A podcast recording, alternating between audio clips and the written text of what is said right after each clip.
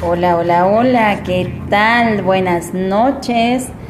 El día de hoy quiero compartirte un cuento de Jorge Bucay, el cual es El elefante y la estaca, y dice así, cuando era pequeño me encantaban los circos, y lo que más me gustaba de ellos eran los animales.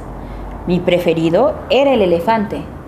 Durante la función, la enorme bestia impresionaba a todos, por supuesto, por su tamaño, por su fuerza y por su majestuosidad. Pero después de su actuación y hasta un rato antes de volver al escenario, uno podía encontrar al elefante detrás de la carpa principal, atado, mediante una cadena que aprisionaba una de sus patas a una pequeña estaca clavada en el suelo. La estaca era solo un minúsculo pedazo de madera, apenas enterrado unos centímetros en la tierra, y aunque la cadena era gruesa y poderosa, me parecía obvio que ese animal capaz de arrancar un árbol de cuajo podría con facilidad arrancar la estaca y huir. El misterio es evidente. ¿Por qué el elefante no huye? Con el mismo esfuerzo que yo necesitaría para romper un cerillo, ¿Qué fuerza misteriosa lo mantiene atado, impidiéndole huir?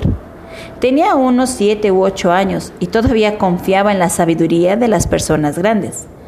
Pregunté entonces a mis padres y maestros y tíos, buscando respuesta a ese misterio. No obtuve una respuesta coherente. La edad no es un impedimento para percibir la coherencia o la falta de ella en lo que la gente nos dice. Alguien me explicó que el elefante no escapa porque estaba amaestrado.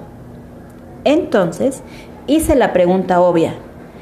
Si es cierto que está amaestrado, entonces, ¿por qué lo encadenan? No recuerdo haber recibido ninguna respuesta que me satisfaciera.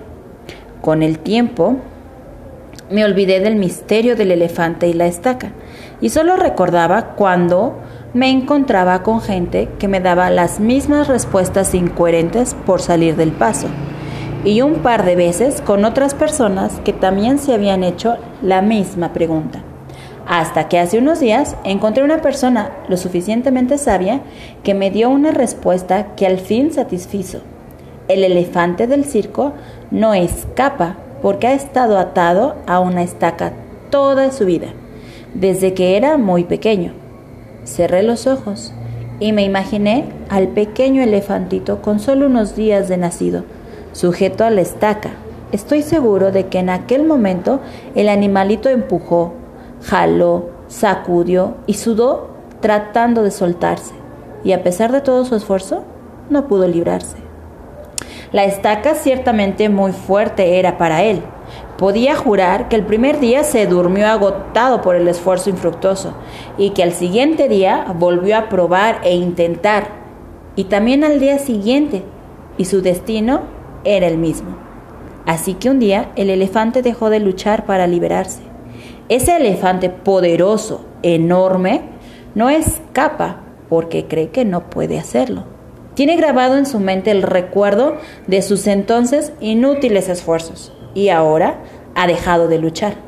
No es libre porque ha dejado de intentar serlo. Nunca más intentó poner a prueba su fuerza. Cada uno de nosotros somos un poco como ese elefante. Vamos por el atados a varias, a cientos de estacas que nos restan libertad. Y vivimos creyendo que no podemos, con un montón de cosas simple porque alguna vez probamos y no pudimos.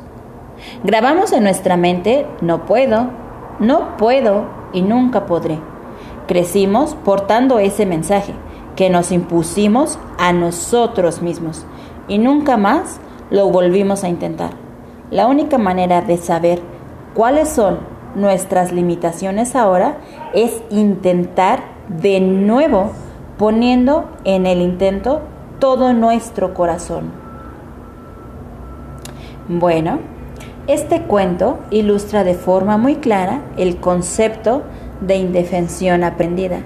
La indefensión se refiere a la sensación subjetiva de no poder hacer nada frente a un problema, una situación o un estímulo desagradable, y a pesar de que sí existan oportunidades, posibilidades y soluciones reales, la situación de cambiar es adversa, porque estamos evitando las circunstancias desagradables que obtuvimos en esas experiencias poco positivas.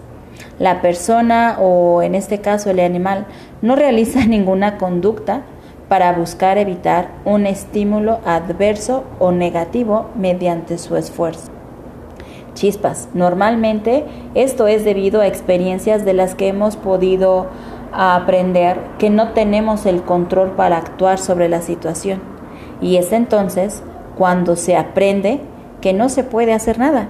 Y aunque en el futuro la situación o condición cambie y sí existan oportunidades para actuar, nuestra creencia de no poder hacer más nada nos hace quedar inmóviles. Bueno, eh, ¿cómo creemos que estas valoraciones negativas están sobre nosotros y no nos ponemos en marcha aunque tengamos la capacidad? ¿Qué tal? ¿Cómo superas esta indefensión aprendida? Si otra persona te transmitiera estas creencias, juicios o críticas, ¿qué le aconsejarías? ¿Ok? Quiero compartirte con este cuento que no hay ninguna estaca más que la que tú te creas para poder salir adelante. ¿Cuál es tu estaca actual?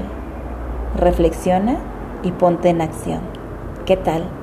Que tengas bonita noche y te deseo el mejor éxito del mundo, con poder e influencia enfocado mediante tus principios que te permitan florecer el alma. Que tengas buena noche, soy Andy Mancilla, hasta la próxima.